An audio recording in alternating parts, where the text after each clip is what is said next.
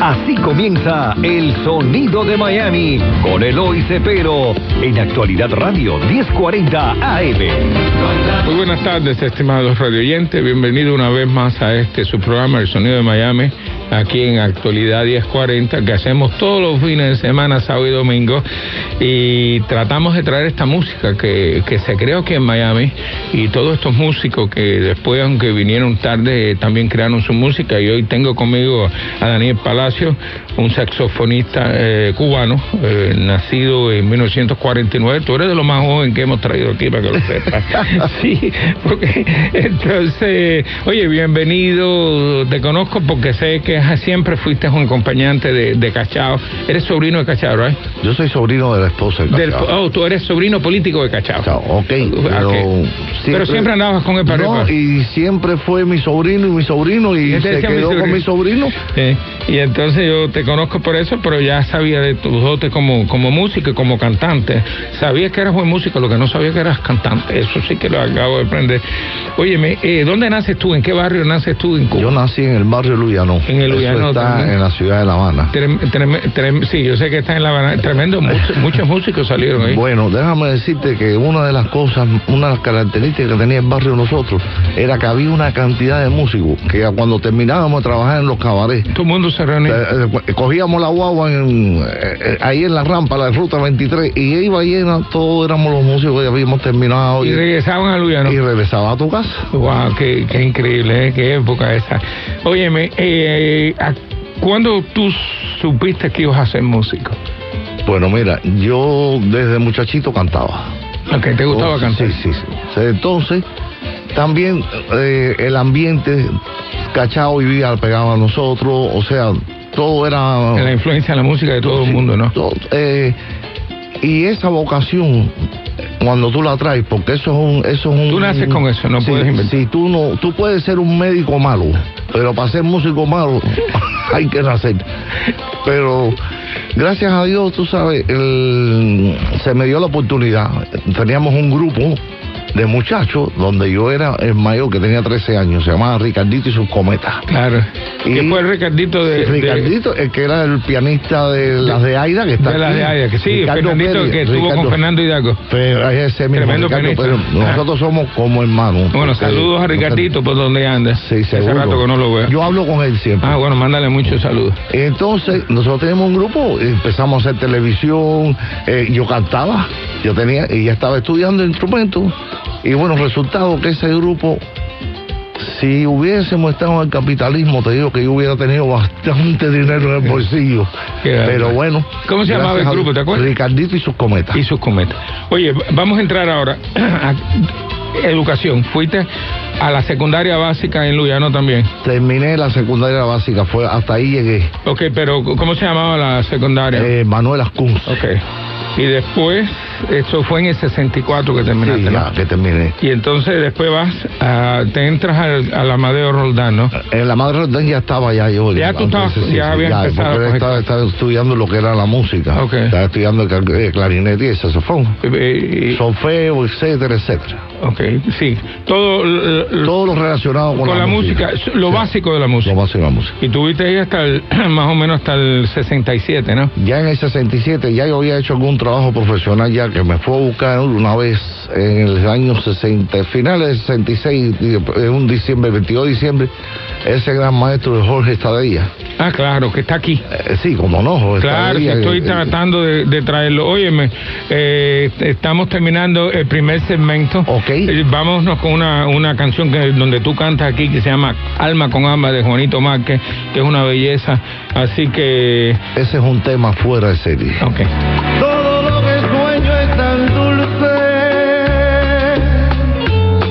Tan dulce como tú. Sueño con cositas tan lindas, tan lindas como tú. Todo lo que anhelo es delicia, delicias para ti. Siento las más tiernas caricias quedarte con amor. Quiero tenerte cerca y en un abrazo unirnos y así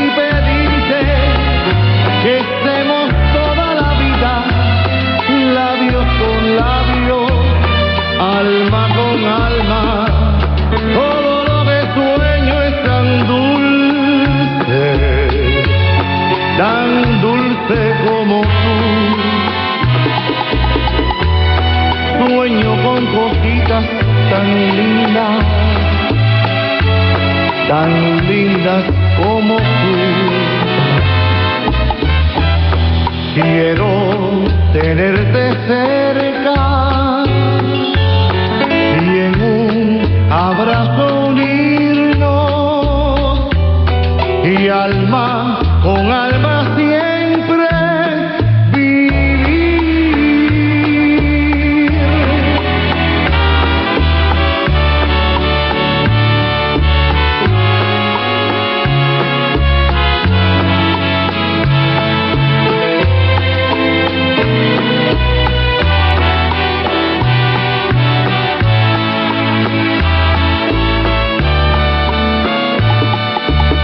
regresamos a nuestro segundo segmento aquí con Daniel Palacio haciendo la historia de, de su vida como músico y, y nos quedamos que en el año 66 es tu primer intento de trabajar de profesional y lo haces con Jorge Estadela, Bueno, Jorge pianista Estadella, y gran músico. Jorge Estadella, da la casualidad que están, van ellos un 22 de diciembre, iban a trabajar en Ciego de Ávila para el 20, o sea, el 24, el 25, Sí, el fin de hasta año. el fin de año, hasta el 31. Y entonces fueron al barrio ya no, a buscar un, un- a un muchacho que tocaba saxofón, y ese era yo. Entonces me plantean lo, de, lo, lo del viaje. Oye, mi mamá y mi papá, ¿cómo tú te, cómo se va a ir? Si tú, tú tienes- tú no has salido aquí nunca. Y, bueno, tanto fue que hablaron tanto con mi mamá y mi papá que, Que te ellos dejaron salir. Ya accedieron. Ya a partir de ahí empecé, tú sabes. Ahí empezaste ya a ganar hacer, dinero. hacer cosas y a ganar dinero. Cuando aquello había un, un, un- un- eso que se llamaba la Josei, Sí. pagaban muy bien en lo, a lo que eran los músicos. Estaban cuando aquello, las carpas aquellas que cantaba Lino. Borges, eh, bueno, etcétera.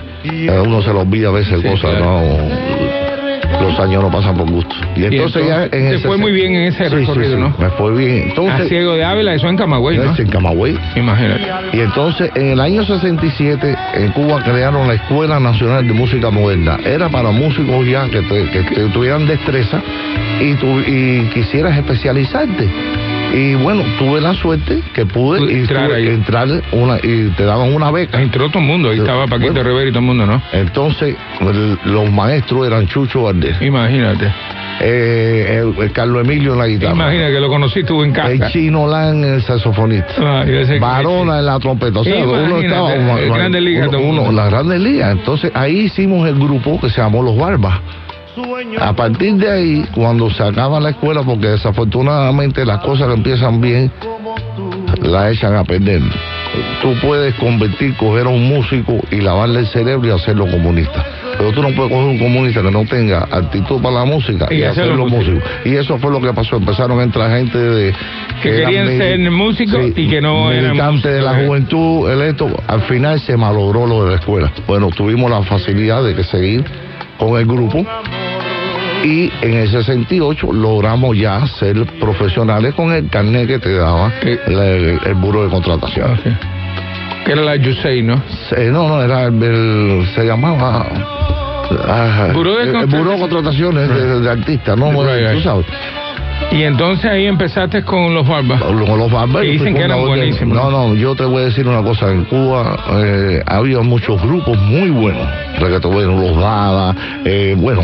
¿Cuánto- eh, ¿Cuánta gente eran, tenían los barbas? Bueno, llegamos a tener 12. 12, era un Teníamos, conjunto no, no, era el, o sea, el grupo, oías los de Chicago, los Sangre Sur Lágrimas, ese era el, el tipo de música que tocábamos nosotros. Claro, música Teníamos- más bien americana, Sí, sí. con jazz, jazz- jazzeada, me imagino. Era, teníamos tres saxofones, dos trompetas Imagínate, y trombón, más la guitarra eléctrica, o sea, era un grupazo. un grupazo. Y gracias a Dios teníamos dentro del mismo grupo unos buenos compositores porque logramos pegar números de nosotros. O sea, y en el año 70, cuando el Festival de Varadero, nosotros fuimos seleccionados para estar ahí, con todo el grupo Los Bravos, una, una cantidad de grupos que venían de fuera. ¿Fue el festival de qué año? El, el de 70, que Del fue el 70. primero, el primero que se hizo El en Cuba. primero que se hizo en Cuba. Y entonces, estuviste con los Barbas por mucho tiempo, ¿no? Bueno, tuve hasta que tuvimos un accidente Grandísimo. desafortunadamente en 1975, 24 de febrero. ¿Qué pasó? ¿Chocaron? Eh, eh, Ah, bueno, hemos terminado el segundo segmento. Vamos a continuar porque eso está muy interesante. Vámonos con otra canción donde canta aquí Daniel Palacio, contigo a la distancia de, de César Portillo, el alumno de los grandes compositores de No Cuba. existe un momento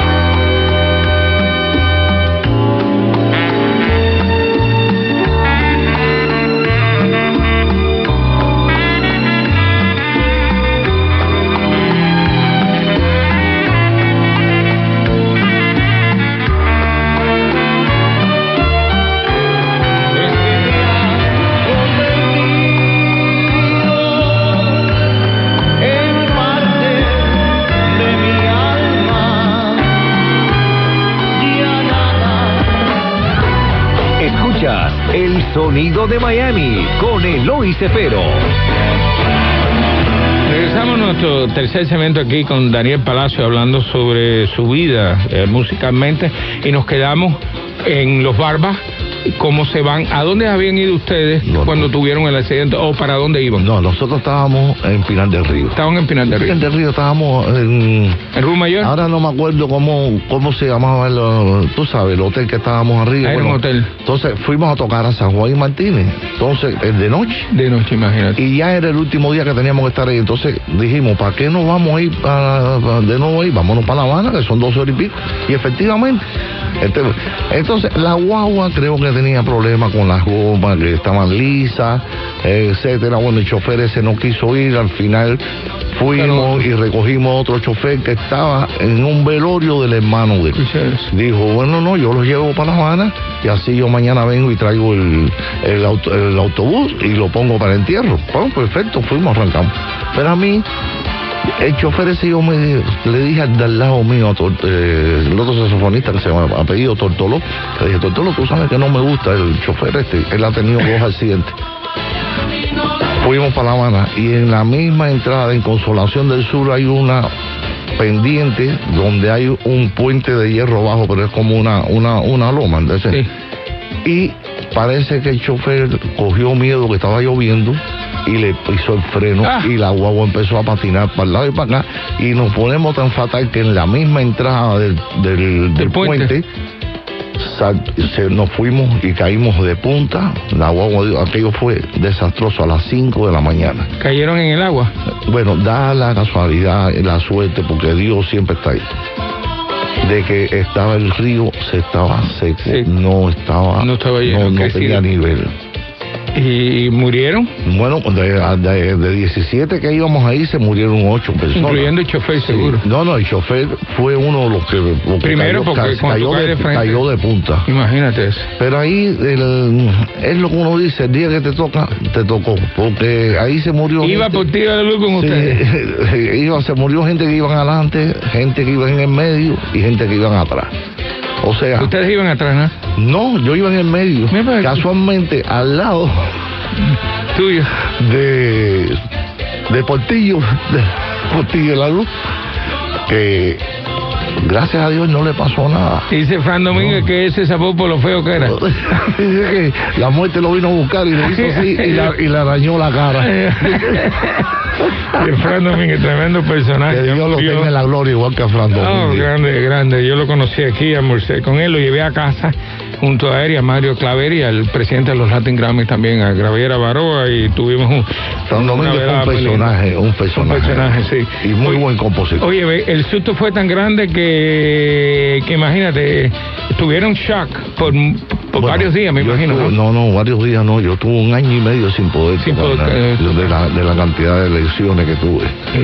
De, de, de golpes y de eso. golpes y, de- Y- no, no, no, no. y- ¿Y, cuándo entras de nuevo en la música? bueno, ya al año y medio yo era el administrador de la orquesta. De la orquesta. Entonces yo tenía en mi mente un regreso en grande. Ya yo había hablado con, Con. Rifat, que era uno de los, de los productores de televisión más grandes que había en Cuba. Y íbamos a hacer así, pero ellos se desesperaron y quisieron irse por atrás de mí, se fueron por atrás de mí. Y que resultó que lo que le dieron fue un espacio chiquitico en un club que nosotros nunca habíamos hecho ese Y trabajo. nada de televisión. No, televisión, olvídalo. Olvídate, entonces hemos terminado el tercer segmento ahora aquí y ahora vámonos con otra canción que se llama eh, Contigo Voy, que cantas tú, Da- Daniel Palacios. Porque Es- ¿quién, ¿De quién es esa canción? Ese número es de Piferrero. De, de Germán Puig Ferrer. Germán También lo conocí, lo entrevisté, tremenda gente. No, no, Sí. tremenda gente y tremendo músico, tremendo, músico. Y cantante, fue cantante de, No, la, no, no, no, no. de la orquesta Avilés. De los hermanos Avilés, Sí. de Holguín. Tremenda orquesta. Tuve la suerte de poderla ver.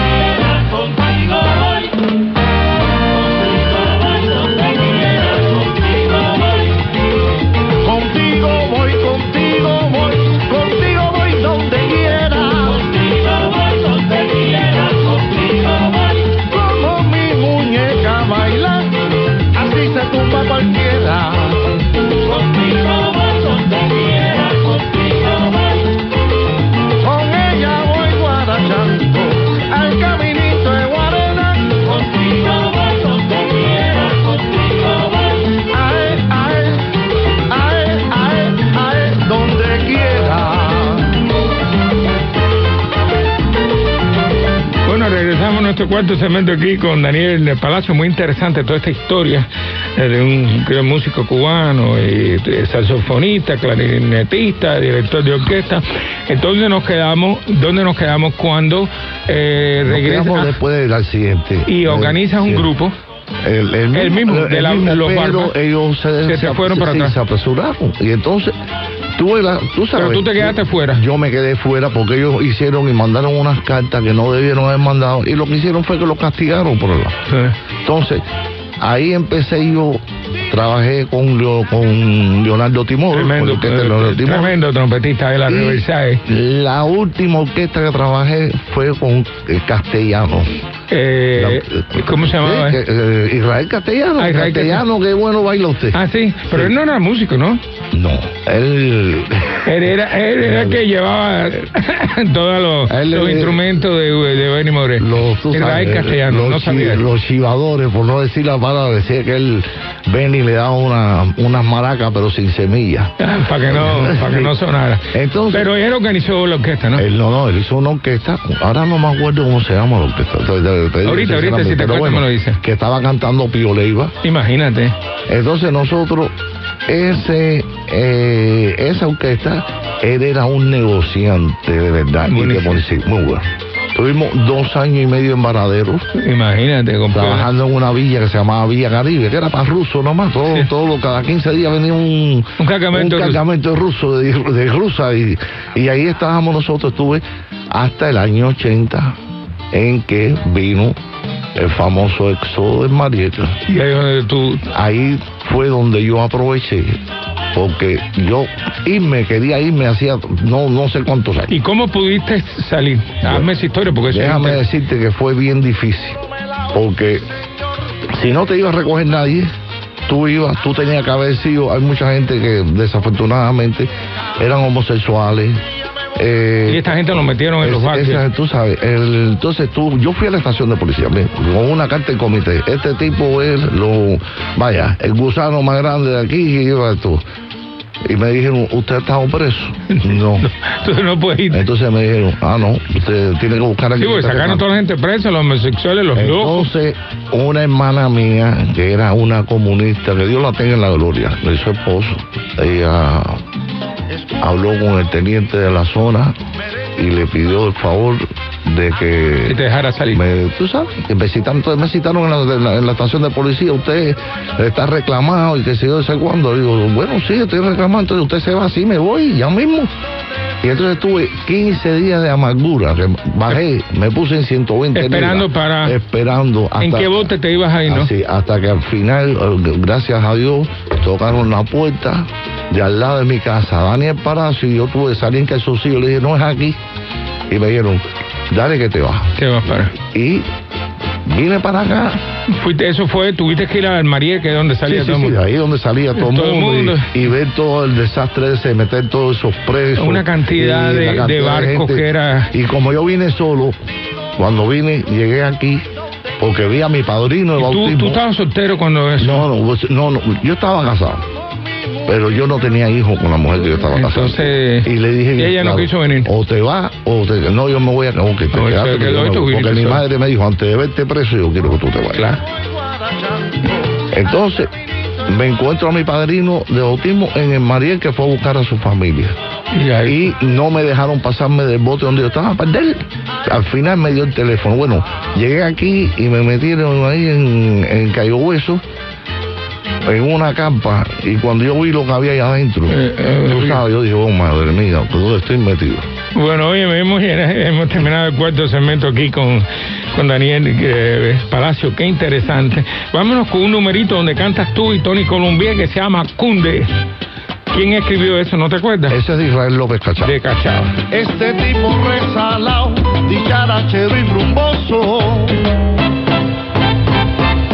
Es dueño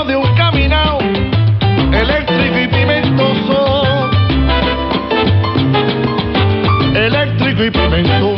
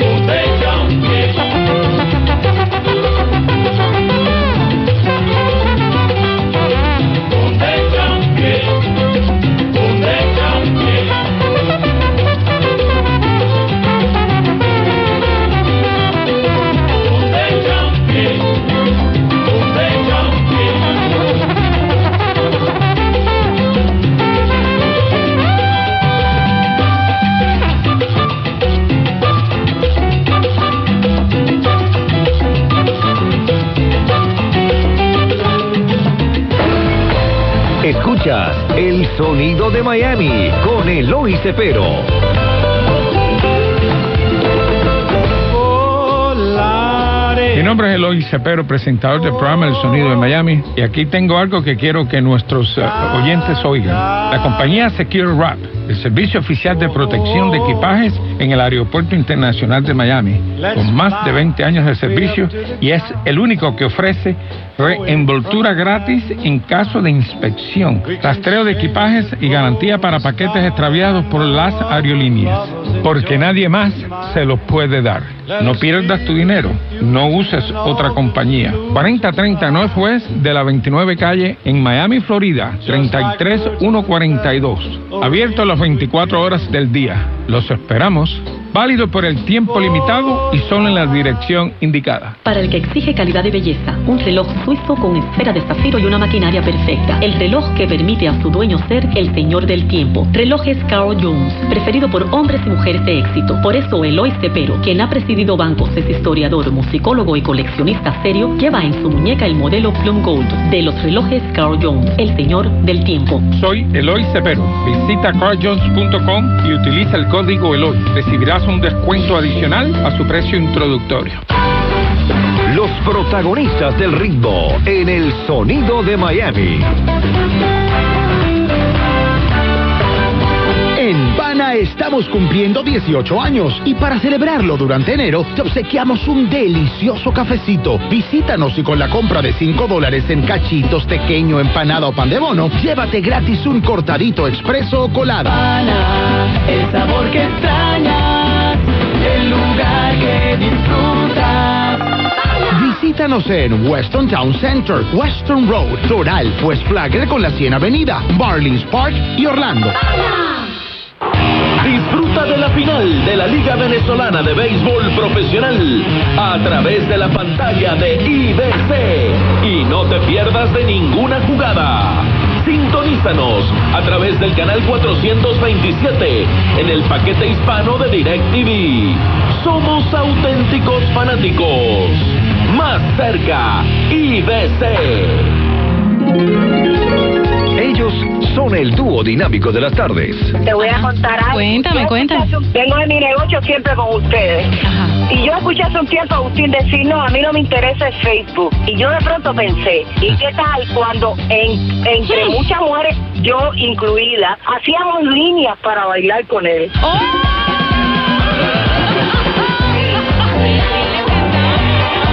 Nos entretienen e informan todos los días en el camino de regreso a casa. Entonces llegábamos y decíamos, ¿habrá llegado Agustín? Fíjate, solo bailábamos, bailábamos. Qué bueno. A veces cuando me dicen, ¿te ha salido alguna arruga? Le digo, bueno, esas arrugas me las ayudó a sacar Agustín, pero tienen muchos pasos de salsa. Son Karinés Moncada y Agustina Costa. Cada tarde desde las 3. Solo aquí en Actualidad Radio. Un idioma, todos los acentos, una sola señal. Porque no hay nada como Miami.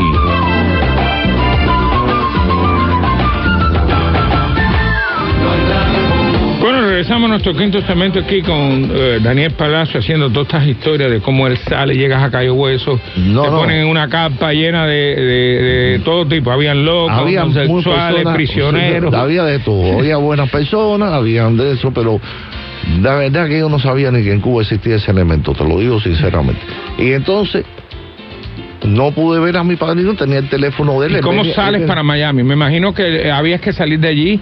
No, no, no, de, de- de- espérate. Cuando yo esté ahí, le dicen a todo el mundo de pie y me llevan por un aeropuerto y me suben en un avión que yo vi del tamaño, digo, ¿qué clase de avión era este?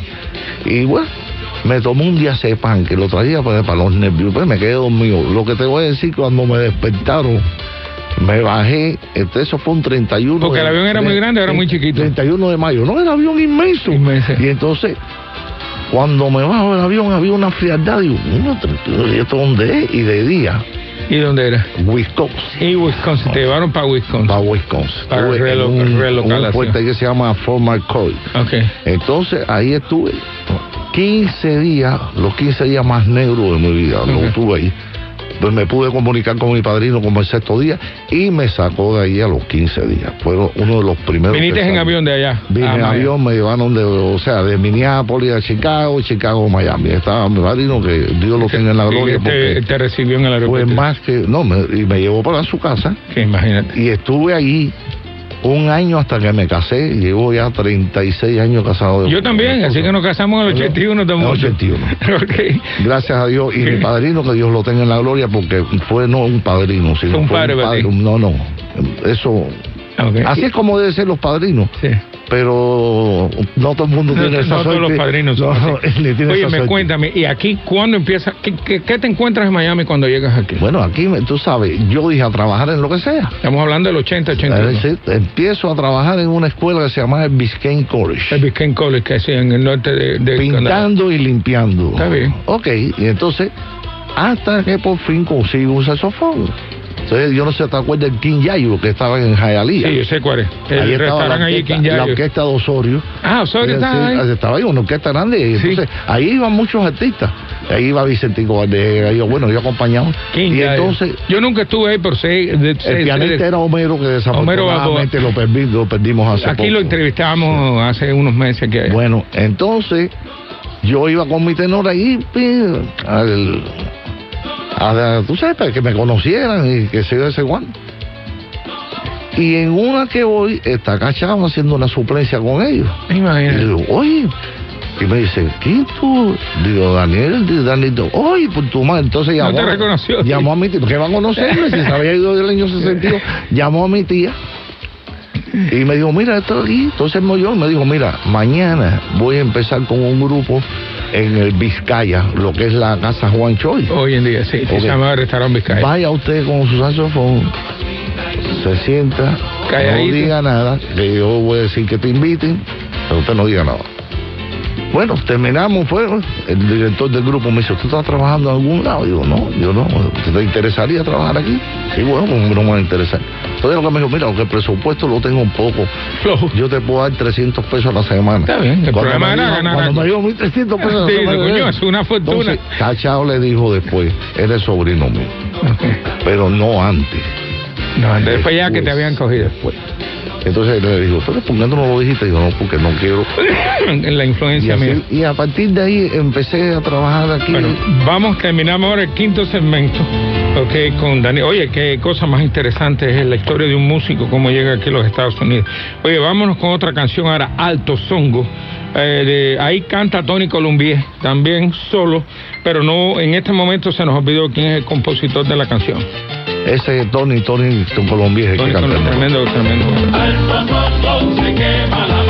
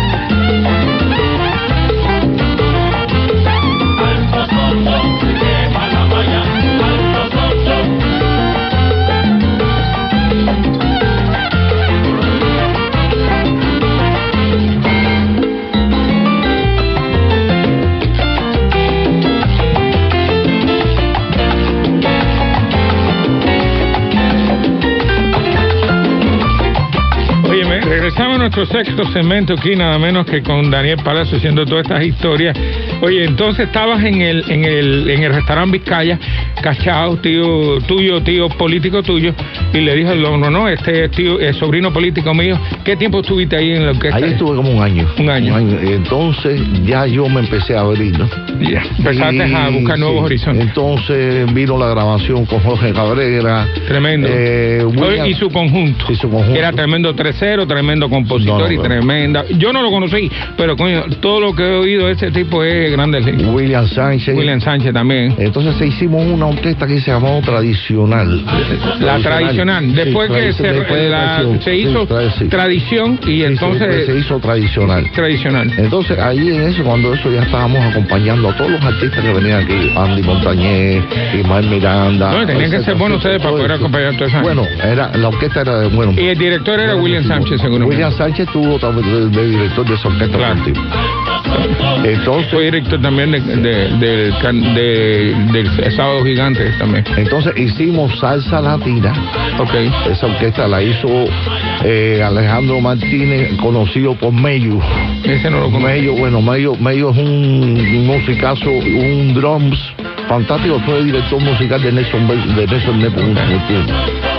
Y entonces ahí estuvimos trabajando en el Summit, no sé si En el. Summit, Sí. que era un nightclub, ¿no? Sí, nightclub. ¿Que dónde quedaba? Aquí, En la 97 y Coral Way. 97. Oh, claro, que Sí, después sí, se convirtió en... en... ¿Cómo se llama? Cuando se quemó, pues, eh, nosotros estábamos ahí. ¿eh? Sí, sí, claro. ahora no me acuerdo.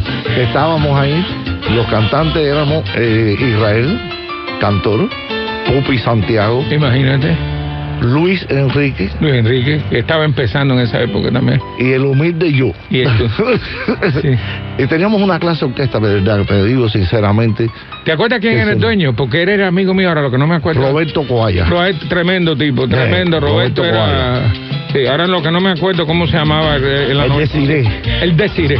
El que era. Desiré. eh, fue. eh, eso lo puso una novia que tenía que se llamaba Desire. Desiré, Sí. después lo- tremendo, Roberto era tremendo. Oye, y entonces, ahí estuviste qué tiempo? Ahí estuve hasta el día, eh, creo que fue hasta el 89 que se quemó. Déjame decirte que ahí vi yo a, al negrito del Batey. Ah, bueno. A, a, a, Alberto, Beltrán. Alberto Beltrán. Déjame hacerte una anécdota sobre eso. Cuando, entonces, yo, estuviste en esa orquesta, entonces. Sí, claro, yo vi la orquesta, estaba. Fuimos los que acompañamos a, Alberto Beltrán. Wow. Que yo me quedé frío, pero este negro, como con esta edad que tiene. Y está canta cantando todavía. En, en el mismo tono. Digo, caballero. Y, además eso, tú, acuérdate que él tenía un restaurante en la 27 Avenida que se llamaba El Negrito Batey. Nos hicimos muy amigos. Yo, lo, yo, lo- yo, yo sentí mucho su muerte. Yo lo quería mucho. pues, Porque era, aparte de ser un cantante fantástico, La mejor voz era, de- una, de era Santo Domingo. como persona, era Muy querido. fuera, fuera serio, tú sabes. Y adoraba a los cubanos. Wow. No, y los cubanos teníamos que adorarlo a Ah, él sí. porque de verdad que. eh, Grabó con la Sonora, después se fajó con Rogelio Martínez, se fue con el conjunto No, no. Casino. Y entonces, yo tengo las dos grabaciones de él. Y entonces estuviste en el des- que se llamaba entonces el Desire. no, no, se llamaba el Somi. El Somi. El Somi anteriormente, Anteriormente. después, después decide. Ya después de eso, ya entonces ya te salto al año 92. 92. voy a Perú que me llevó una ¿Orquesta de Mario una- Fernández? no la orquesta de Mario Fernández viene después Después. vamos a Perú estoy un mes entonces da la casualidad que Mario Fernández Ah, te vas a Lima, sí, claro. Sí, me a Lima. Al Festival de la Salsa. sí Ahí está. entonces viene el, me- eh, Mario Fernández tiene una orquesta allá en Barcelona que se llamaba Pero vamos a eh, hablar de- sobre, porque estuviste ahí en Perú en el sí festival. estoy sí, estuve en- en- recorriendo todo el Bueno, oye, hemos terminado el sexto segmento aquí. eh, qué interesante está esto. Y vámonos con otra canción eh, que se llama Dulce Guayaba, nada menos que cantada por Daniel Palacio y de Juanito Márquez. Ayer te vi pasar por casa como siempre, con tu carita muy seria. Te vi llegar a la bodega y comprar dulce guayaba sin miseria. Hasta mi casa a tomar café con leche. Y muy burlona me dijiste que vendrías con la sola condición de que cargar bajaba si podía al salir de aquí. De que cargara yo la bajaba si podía al salir de aquí.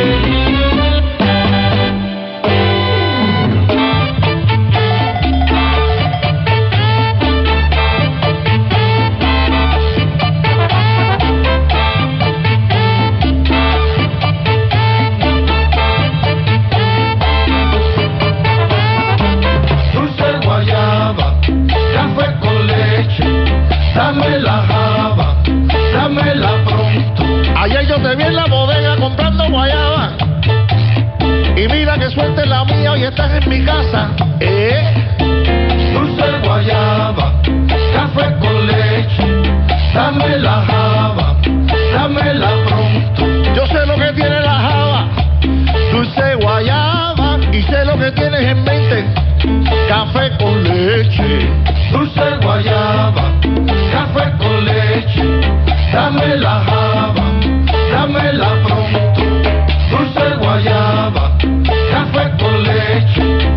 dame la java, dámela pronto.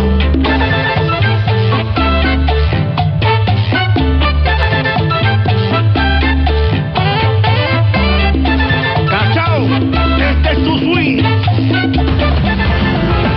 La música, el ritmo, la melodía y los éxitos, solo aquí.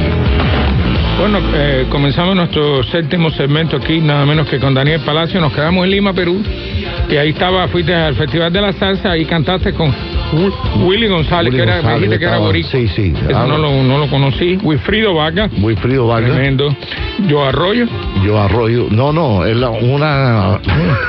lo que había era Palacio, ¿no? un derroche. No, y, no, yo estuve un mes. Yo también me fue bien allá. Estuve trabajando en una discoteca que se llamaba Bertoloto. Estuvimos en Ica. O sea, recorrimos. Entonces, eso me sirvió de trampolín.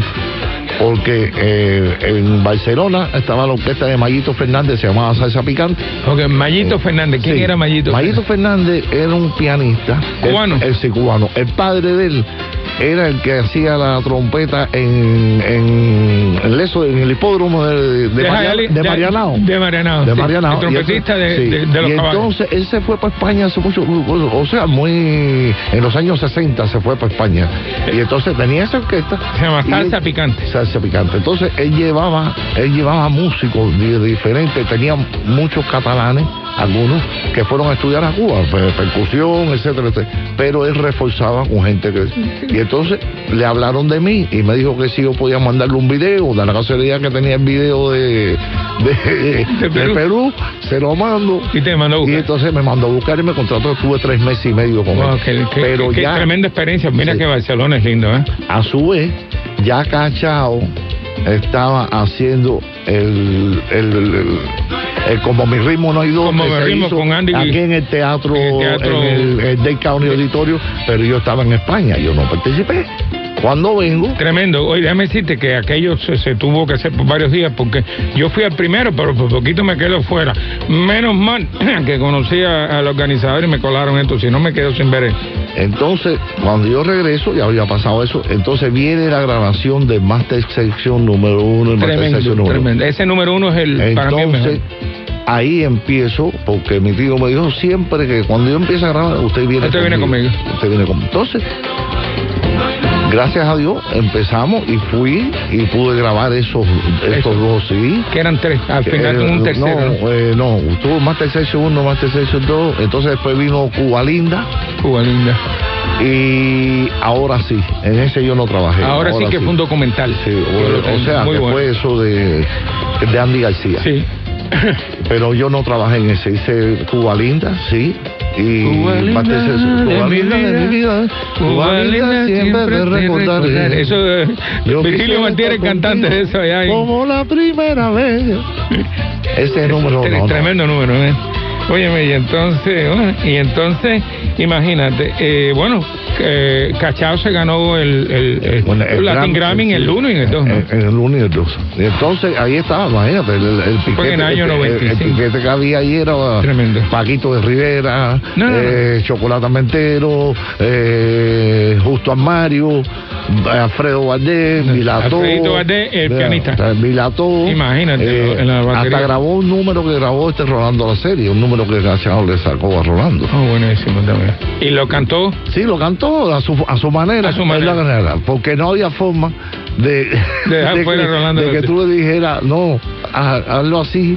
Y él no, no creyó. Al final hizo su canción como él la quiso hacer. Pero tú sabes que Albergede, que fue muy amigo y grabó por primera vez a, a, a Rolando la serie, me dijo que era uno de, de los mejores que él había grabado en el sentido que el tipo podía entrar en cualquier momento y, y entraba y estaba ahí mismo. Él no tuvo muchos problemas, me imagino que eso es. Oye, hemos terminado el séptimo segmento, qué interesante está todo esto. Vámonos con otra canción ahora. A gozar en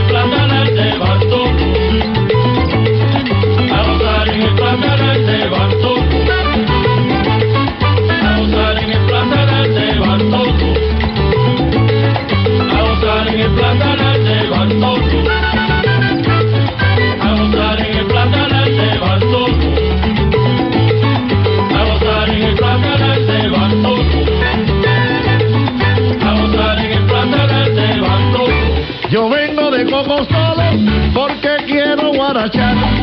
Yo vengo de Coco solo porque quiero guarachar. Aquí en el platanal de nuestro amigo Bartolo. en el platanal de Bartolo. En el platanal de Bartolo. Muchacha, vamos a gozar. Mira que me encuentro solo. Muchacha, vamos a gozar. Mira que me encuentro solo. Aquí en el platanal de nuestro amigo A Bartolo. gozar en el platanal de Bartolo. A gozar en el platanal de Bartolo. El platanal de Bartolo, de fama internacional. El platanal de Bartolo, de fama internacional. Por eso quiero gozar, pues vine de Coco A solo. gozar en el platanal de Bartolo. A gozar.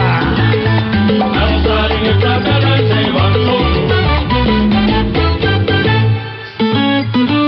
Juanito Márquez, Alambre Dulce.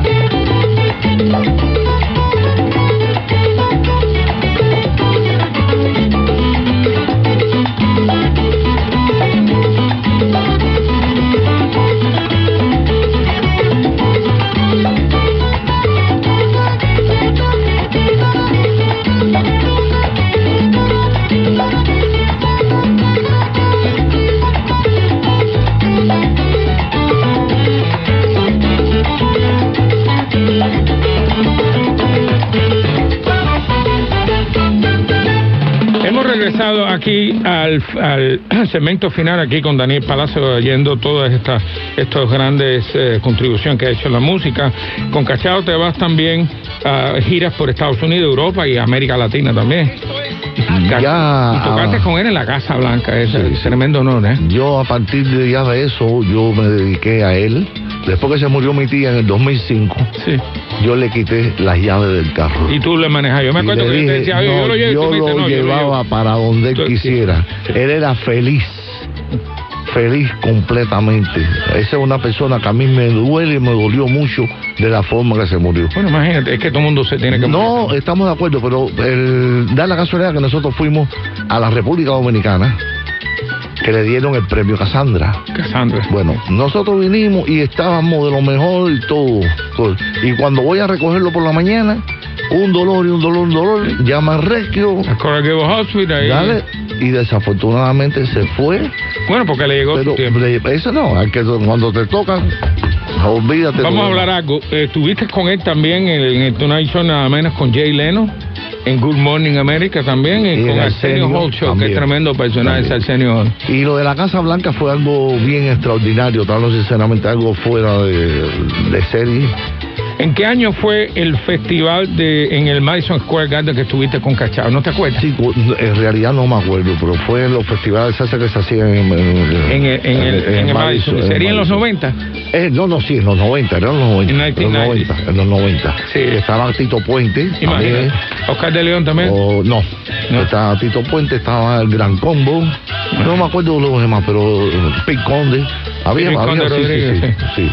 Óyeme, y entonces, bueno, eh, quiere decir Yo- que eres un yo- músico prácticamente realizado. Ahora, ¿qué estás haciendo ahora y qué piensas hacer en Bueno, el futuro? nosotros, Estamos el último nosotros estamos haciendo ahora mismo, tú sabes, organizaste lo que está poniendo- Cachao y eh, Cachao, Mambo. Mambo Lestar. Esa O sea, sí, la fundaste, que es el disco que estamos usando Esto ahora es para, seguir llevando el legado de Cachao, De Cachao. y que, la, que el nombre de Cachao no se puede perder.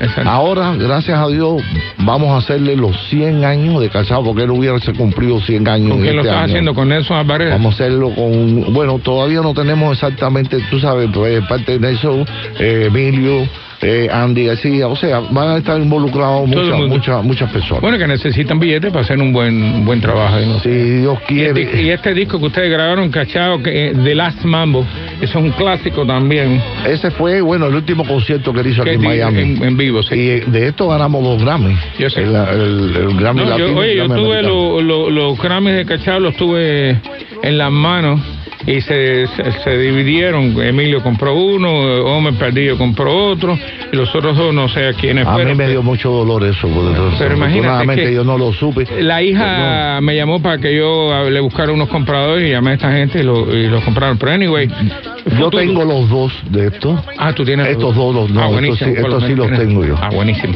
Cuéntame, entonces, eh, ¿qué más? ¿Qué piensas hacer? La- Bueno, además de la grabación esta, ¿estás tocando en algún lugar? Bueno, nosotros sí estamos, tú sabes, estamos, eh, estuvimos en Nueva York, estuvimos en México. ¿Bajo qué nombre? Eh, Cachao Mambo Star. Oh, ok. Cachao Mambo Star. Sigue, sigue lo que están dando. Sí, la orquesta está dando, claro que sí, y vamos a, a continuarlo y ¿El disco se puede conseguir o no? bueno, ese se agotó todo. Hay que volverlo a Hay que hacer vez. volverlo, vamos a hacer eh, de nuevo porque tuvo muy buena aceptación. Bueno, oye, hemos llegado al final del segmento y gracias por estar con nosotros y contarnos todas estas historias tan interesantes. Vamos con la última canción que se llama, eh, eh, creo que pusimos aquí que se llama eh, la, la Guajira que cantas o el Platanar de Bartola, ¿cuál quieres? No, ponme la Guajira. Que La Guajira de que es Tony. Colombier y de Daniel y le escribió Cachao. Guajira, Guajira de mi corazón.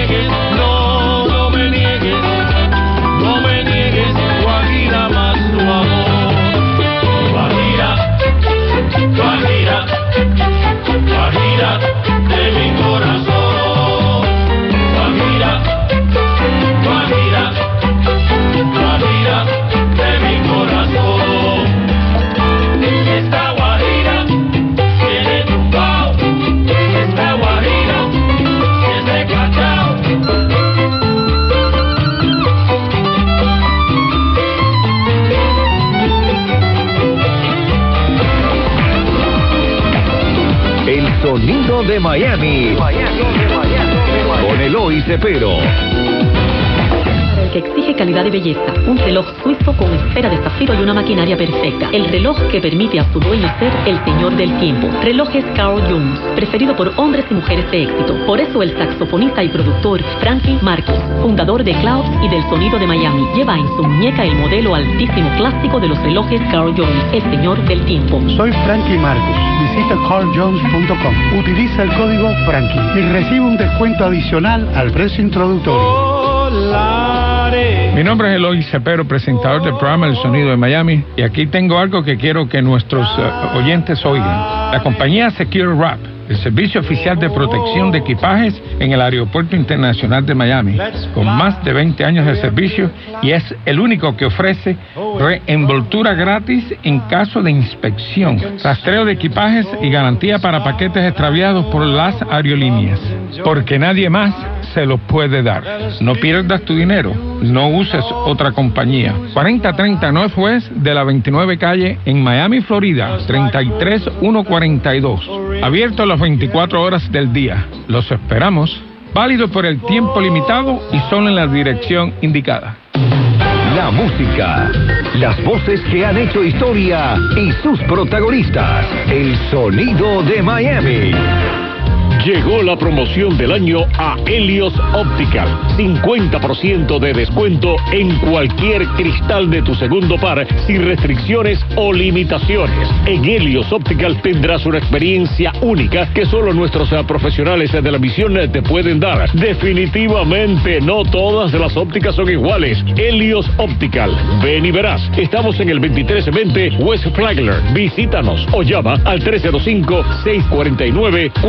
305-649-4011. En Pana estamos cumpliendo 18 años y para celebrarlo durante enero te obsequiamos un delicioso cafecito. Visítanos y con la compra de 5 dólares en cachitos, pequeño, empanada o pan de bono, llévate gratis un cortadito expreso o colada. Pana, el sabor que extrañas, el lugar que disfrutas.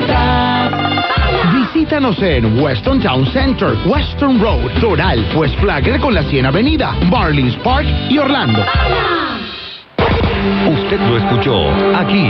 Con un tema financiero que tiene que ver con los salarios de los De los militares. de los militares, de las personas que es- trabajan en la Policía El Federal, gobierno como tal. los controladores aéreos, los eh, policías de los aeropuertos, en fin, un montón de, de- de empleados, las personas que trabajan en los diferentes ministerios, en el Departamento de Educación, Departamento de Salud, Comercio, Interior. Con el abogado Robert McCauley. ¿Cómo, cómo interpreta lo que ha ocurrido? Bueno, es muy temprano para decir quién gana políticamente, quién pierde, pero es bueno para el país eh, que se abre el gobierno y que se discuten temas no presupuestarios, temas complicados con inmigración, sin esta presión, o sea, hay que eh, dar el dinero al gobierno para funcionar, es un tema importante y separadamente hay que debatir y buscar soluciones a problemas sociales, económicos complejos como la inmigración, DACA y, y otros temas. Me parece aquí como los demócratas han decidido eh, abrir el gobierno y, acabar con su filibuster sin los republicanos dar ninguna solución a DACA, solamente el compromiso de seguir negociando. Y también eh, el señor McConnell, el jefe del- de la mayoría, dijo que cualquier eh, proyecto propuesto de, de migración eh, se va a presentar al Senado sin tener que tener aprobación del presidente. O sea, él como jefe del Senado, si los senadores quieren presentar un proyecto, él va a dejar al Senado votar en ese proyecto para que el público se- sepa entonces cuál es la posición de los varios senadores. Entonces va a tener un proceso más transparente para debatir este tema, que es un tema muy eh, difícil, pero es muy, muy importante, pero no para hacer en un día para otro. Entonces, con tres semanas para negociar y debatir, yo creo que es, es, bueno esto. Y vamos a ver, porque hay un consenso de, en el Partido Republicano y el Partido Demócrata de legalizar la gente de DACA, pero la cuestión es que, medidas adicionales se debería poner, incluso limitaciones en ciudadanía para ellos y también la habilidad de ellos de traer sus familiares, porque este asunto de eh, inmigración de cadena de familia es un tema muy importante y quizás para los republicanos más importante que el propio muro. El muro es algo simbólico que no tendrá mucho efecto. Actualidad Radio 1040 AM. Síguenos en nuestras redes y en nuestra página web actualidadradio.com. This is WURN 1040 AM, Miami, Florida, covering the Florida Keys to the Palm Beaches. Actualidad Radio, un idioma, todos los acentos, una sola señal, una emisora de actualidad Media Group. Buenas noches, señores. Este es el programa del Venezuelan Business Club en la radio. Mi nombre es Nelson Ramírez. Un gusto estar por aquí con ustedes y eh, un gusto tenerlos en, sintonía en esta noche del sábado. Esta semana ha sido súper movida para el Venezuelan Business Club. Aquellos que siguen nuestras actividades, pues la verdad, eh, tuvimos um, desayunos aquí en la sede de Miami eh, y vamos a hablar de eso eh, en profundidad durante el, durante el resto del programa. Pero también tuvimos un cóctel en en la sede de Panamá, inauguró el año con un cóctel eh, de bienvenida. En España eh, inauguramos una nueva sede, una nueva delegación en Tenerife y eso es algo que nos tiene eh, muy emocionados, la verdad, porque no hay persona que yo haya conocido que no tenga alguien en Tenerife y según nos cuentan, por allá es lo mismo, es la misma sensación. La gente de Canarias llama a Venezuela algo así como su séptima isla y, la verdad que eh, es muy emocionante poder ver cómo pudimos lograr organizar a la comunidad ya y eh, lanzar pues esta iniciativa que ahora bueno eh, la, responsabilidad es mantenerla mantenerla viva seguir haciendo eventos y que la gente se conozca y pueda realmente crecer ese ese nido de networking que podemos lograr por allá. Y muy curioso la verdad vamos a tener aquí al programa a Natacha Lander, que es la vice- vicepresidente del BBC en España, eh, y le invitamos para que nos contara la experiencia de cómo fue la cosa allá en Tenerife eh, y tocamos un poco sobre, sobre las perspectivas que hay. ¿no? En, España hoy en día tenemos tres sedes, eh, Madrid, Barcelona y Tenerife, eh, y pues el hecho de que uno comience a conectar y atar cabos entre la gente y que se puedan eh, intercambiar información y empiecen a, con- a conocerse, eso genera pues muchísimas oportunidades de trabajo, muchísimas oportunidades de negocio eh, y, estamos curiosos, la verdad, de poder eh, esperar cómo, cómo ese hervidero de oportunidades empieza a surgir entre estas tres sedes y al mismo tiempo pues entrelazarlo con Miami y con Panamá. Recuerden que si usted, por ejemplo, es miembro del Venezuelan Business Club, en cualquiera de las sedes, usted es miembro en cualquiera de las sedes. O sea, puede participar en los eventos que se realizan hoy en día en los tres países. eh, y les digo, es algo, algo que nos llena de orgullo porque pues, es una organización internacional que este año cumple 15 años. El Venezuelan Business Club eh, fue fundado en octubre del 2003 y este año, eh, gracias pues al esfuerzo que toda la gente que ha participado en la junta directiva eh, durante todos los años, pues ponen su tiempo de voluntariado eh, y se disfrutan el tiempo y aprovechan pues para, mezclarse entre esa comunidad de negocios. Ese trabajo el que ha mantenido al Venezuelan Business Club arriba y también el, testimonial de la gente que va a nuestras, reuniones y levanta nuevos negocios. Es sin duda hay muchísimos casos eh, de gente que podemos citar eh, que ha levantado muy buenos negocios en, esas reuniones del Venezuelan Business Club. Y como lo decimos siempre, eh, el, el propósito de estas reuniones uno lo tiene que tomar como, como una inversión de nuestro tiempo para no solamente sacar provecho personalmente, conocer gente nueva, estar al tanto de lo que está haciendo nuestra comunidad. Y desde el punto de vista de negocio, por ejemplo, un negocio no va a salir a la primera a que uno intenta y eso pasa en cualquier disciplina, tanto en estos eventos de networking como en los negocios cotidianos de la vida diaria. Uno tiene que siempre establecer una conexión. Obviamente, si uno eh, resulta que tiene algún servicio o algún producto que es de interés de alguien, inmediatamente pues el interés va a surgir y va a surgir la conversación. Pero sin embargo, pues sobre todo en este país hay mucha competencia, entonces siempre es bueno establecer la relación, crear la buena reputación, tener las buenas referencias para que uno se pueda ganar eh, las oportunidades. Y esas cosas siempre empiezan por eventos como este, pueden empezar como en eventos como el del Venezuelan Business Club, que sin duda alguna uno puede conocer en una mañana eh, muchísima gente que si uno se pone a tratar de contactarlos vía teléfono, vía email eh, y poder esperar una respuesta y poder recopilar la información correcta, se tarda muchísimo más. O sea que eh, para mí yo creo que está comprobado que vale la pena asistir a estos eventos, no solamente el del Venezuelan Business Club, hay muchísimos eventos en la ciudad de Miami eh, de networking eh, en la ciudad de Coral Gables. Hay, hay muchos, muchos, muchos eventos. La Cámara Venezolana Americana eh, de Negocios el, eh, ofrece eventos casi toda la semana. Entonces es importante asistir, mezclarse con la comunidad y poder de esa manera proyectarse, que la gente conozca su, su, su disciplina. Si usted está recién llegado acá, pues que la gente conozca cuál ha sido su especialidad en los últimos años, porque eh, siempre hay posibilidades de reinsertarse en, en el área que usted conoce y el área que tiene experiencia. Y eso pues es importante. Estábamos comentando en este desayuno, eh, que fue bastante emotivo, la verdad, porque eh, siempre dedicamos el primer desayuno del año para agradecer a los medios de comunicación el apoyo que le dan al Venezuelan Business Club y eso incluye, por ejemplo, eh, momentos como este. En Actualidad Radio tenemos la fortuna de que nos da una hora a la semana para poder traer a nuestros miembros, hablar de sus iniciativas y eso es un, beneficio invalorable prácticamente para nuestra comunidad y para nuestros miembros y eso se lo agradecemos pues yo creo que incondicionalmente y eternamente a, Actualidad 1040 y a su grupo de gente eh, que con mucho cariño la verdad siempre nos han recibido, nos han dado la mano, nos han apoyado eh, y eso para nosotros tiene mucho valor. Porque pues cuando uno hace esta actividad voluntariada a pesar que la disfrutamos muchísimo pero toma tiempo, toma tiempo, toma esfuerzo. Eh, cada uno de nosotros tiene su trabajo, tiene su empleo, tiene su familia eh, y siempre pues hay, hay que buscar el momento para poder eh, colaborar con el BBC, ayudar a, seguir manteniendo esta comunidad al día y, y- próspera y pujante, pues, ¿no? Y eso pues no es fácil y gracias al apoyo de gente como de actualidad y de todos los, los medios que estuvieron con nosotros eh, este jueves, pues esas cosas se hacen realidad. Vamos a tomar una pausa y en breve regresamos con uno de nuestros invitados. Ya, eh, vamos a tener a, Eduardo Hernández Mendoza, un, un fotógrafo venezolano que, eh, como van a oír en su entrevista, pues viene de tener experiencia en mercadeo y asesora compañías hoy en día en mercadeo digital, pero eh, el apoyo que nos da Eduardo es a través de su fotografía. Eduardo ha, ido a nuestros eventos y toma unas fotos maravillosas que publica inmediatamente. Es una de las, de las cosas increíbles que hace Eduardo y las fotos son espectaculares.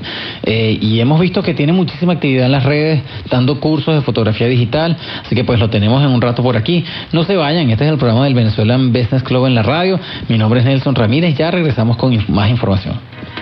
Usted está escuchando el programa del Venezuelan Business Club en la radio con Nelson Ramírez a través de Actualidad 1040. Bueno, seguimos con el programa del Venezuelan Business Club en la radio. Estamos, hemos estado comentando todas las actividades que ha tenido el BBC esta semana. No solamente fue nuestro desayuno de negocios aquí en Miami, eh, que fue para agradecer a los medios de comunicación y a la gente que nos ha apoyado durante todo el año. Estuvimos también inaugurando esta semana la primera, la primera actividad del BBC en Canarias. Eh, hubo también cóctel de inicio de año en Panamá. Estuvo muy movido y hemos estado tratando de recopilar pues todas las cosas que pasaron.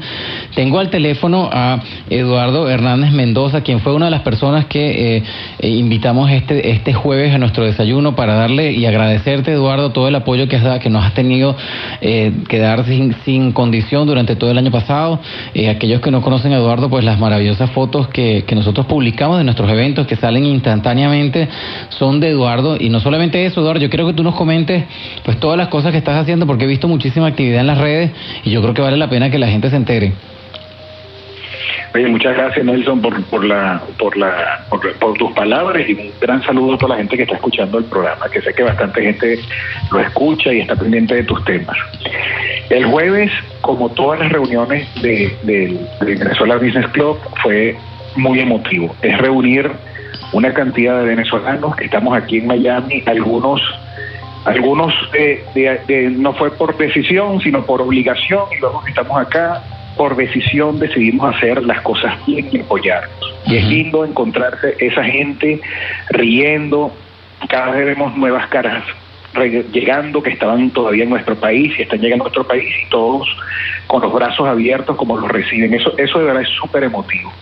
El, el- el- la consideración que tuvieron ustedes para conmigo, un honor, imagínate yo poder estar de alguna manera presente en todos esos desayunos y en esas reuniones, captando esos momentos, captando los invitados que ustedes siempre convocan para, para que nos den consejos sobre inversiones, sobre, sobre posibles negocios, y yo estoy ahí con mi cámara contando la historia de lo que está sucediendo. Sí, para señor. mí es, es todo un placer todas las mañanas, ca- cada vez que hay esa reunión, para mí es un placer asistir y ahí seguiremos.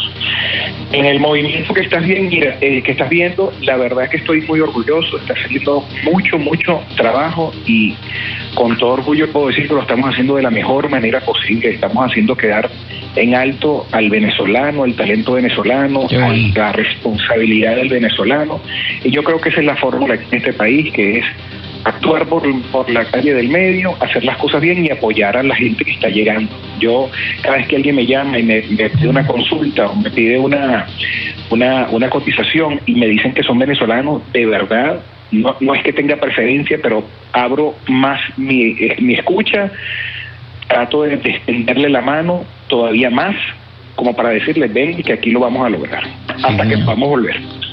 Sí, señor, y ese es parte de lo que hablábamos eh, en este desayuno, pues este tema salió varias veces, que yo creo que, eh, y hay un, hay un trabajo que yo estoy haciendo eh, personalmente, ¿no?, sobre, esta, sobre este fenómeno, y aunque parezca, ah, pues, un poco cursi a veces decirlo, pero el, el, el hecho que estemos aquí nos da la oportunidad, eh, creo yo, hasta milagrosamente de apoyar mucho más de lo que pudiésemos hacer si estuviésemos en Venezuela, lamentablemente. Porque desde aquí hay mucha gente que en este momento pues necesita ayuda en Venezuela, necesita ayuda al llegar aquí y pues gracias a Dios lo que tenemos establecidos acá ya un tiempo, eh, yo siento que tenemos primero el privilegio y la, oportunidad de ayudar y segundo creo que es una responsabilidad, ¿sabes? De apoyar a la gente que está saliendo, que están saliendo por todos lados eh, y que necesitan esa mano para, para guiarlos, para, para realmente encaminarlos a donde lo que, lo que quieran desarrollarse. Eh, y bueno, yo creo que te, la- realmente te, te apoyo en esa en ese sentimiento porque yo creo que es compartido, pues no. Muchos de nosotros tratamos de aportar lo más que se pueda a nuestra comunidad para ayudar. Sí, y no solo lo que está llegando ahora, hay varias personas que tienen rato acá tratando de esta, esta sociedad es distinta a la de nosotros, los mecanismos son distintos, Claro. este adaptarse no es nada fácil y algunos ya tienen rato lo tratando y tratando y tratando y mientras lo hagan de, de manera honesta y consecuente y congruente, en mi caso y estoy seguro en el caso de- de- del Venezuela Business Club van a tener la mano extendida porque Claro. porque aqu- aquellos que buscan el camino fácil, pues simplemente la misma comunidad y la misma gente lo va depurando. pues, y, y- y tienen que entender que no es la manera ni de hacerlo ni de aquí ni de allá, y por hacerlo allá sí, es que estamos varios acá. Claro. Pero, pero obligado por esa gente, pues, pero, pero aquí hay muchas cosas por hacer todavía y, y hay bastante, bastante que inventar. Te lo digo porque en, en mi campo, yo, yo siempre trabajé, como tú sabes, en mercadeo y asesoría de empresas y, y vine a desarrollar lo que era un hobby para mí, que era la fotografía en este país. Tuve que reinventarme. Imagínate. Y, y hay muchísimo por hacer, hay muchísimo por hacer, la verdad. Esto, esto, esto da para todo, ¿vale? La cantidad de gente que hay acá es, es impresionante. Es que yo he visto, por ejemplo, los videos que has puesto en las redes, a mí me llamó mucho la atención porque había uno de un evento que se veía bien sencillo, pero que si uno se pone a pensar, realmente hay bastante de qué hablar, de cómo, cómo mejorar las fotos y cómo tomar fotos con el celular. Y, y por, por lo que pude ver, pues, primero la gente salió contentísima eh, de que tienen pues mucho más conocimiento de cómo, cómo mejorar eh, sus fotos, porque eh, la, la- la cámara que tenemos nosotros en el día a día es el celular, pues, ¿no? Eh, y eso obviamente... ¿no? Y, y- con esta tecnología la verdad es que hay que admitir que hacen maravillas. Eh, Tienen unos procesadores y, uno, y, unos, y unos lentes que hacen que tú logres, tienen sus limitaciones, pero tú no vas a poder hacer, como decías en el curso, jamás con tu celular una foto de una luna llena y te va a quedar perfecto. ¿Por qué? Claro. Bueno, porque para eso necesitas otra óptica, necesitas otro sensor, etcétera. Pero si hay muchísimas cosas que puedes hacer con tu celular si respetas las reglas básicas de la fotografía. Si no las respetas, el celular no va a poder hacer nada por más que tenga la mejor óptica y sea el de última tecnología. Entonces sacamos ese ya el quinto curso que damos. En serio, wow, Este qué fue bien. dirigido, sí, este fue dirigido a madres, especialmente que van al, llevan a los niños acá al fútbol, llevan a los niños al béisbol, van a un acto de colegio y la verdad es que bueno tienen solo su celular.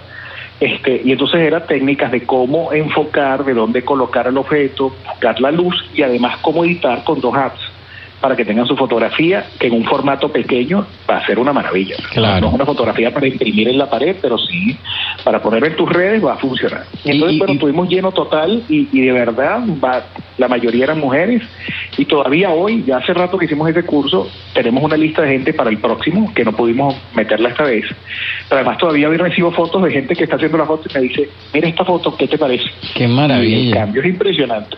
Qué maravilla, sí, es que, es que te digo, bueno, uno que eh, yo creo que hemos tenido la suerte de ver cómo ha avanzado la fotografía desde pues de tener cámaras de principiantes eh, para, para captar, incluso cuando la gente compraba cámaras de video. Yo me acuerdo, imagínate, eso no se fue hace, eso no fue hace ni, ni siquiera 15 años, que había tú comprabas una cámara de video para grabar video y ahora pues tienes todo en un solo sitio.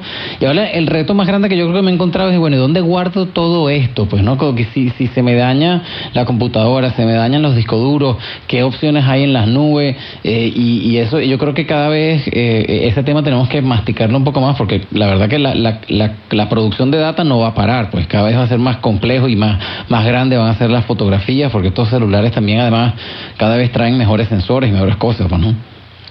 Sí, hay gente, hay gente que le gusta todavía tenerlos impresos y hay muchas opciones. De hecho, hay un, hay un, una casa que te imprime las fotos de tu Instagram, por ejemplo. Ya, ok. y queda en un álbum y queda súper súper bien bonito en el mismo orden que las publicaste como para dejar perpetuidad. Mucha gente cuando me contrata para fotos de familia acá, este, yo le entrego obviamente todas sus fotos en un formato digital, pero hay gente que me pide todavía un álbum para mandarlo a sus familias o a, las, o a las personas mayores en, en Caracas, en Colombia, qué sé yo. Y, y la verdad, yo debo admitir, yo que soy súper tecnológico, cuando tú agarras la fotografía en la hoja y la palpas, es la misma sensación que yo creo que nuestra generación tuvo la suerte de vivir. Es increíble, Lo sí, de ahora sí. es en la pantalla. No, te Pero digo, yo- el papel, wow. es Yo, una- yo una he estado viendo algunos cursos de fotografía también porque me llamó la atención una, una- unos cursos que tenían en línea, eh, sobre todo estos fotógrafos que se dedican a bodas y son tipos que o sea, hacen, o sea, son millonarios, pues, eh, tienen una, una, una- un estudio de fotografía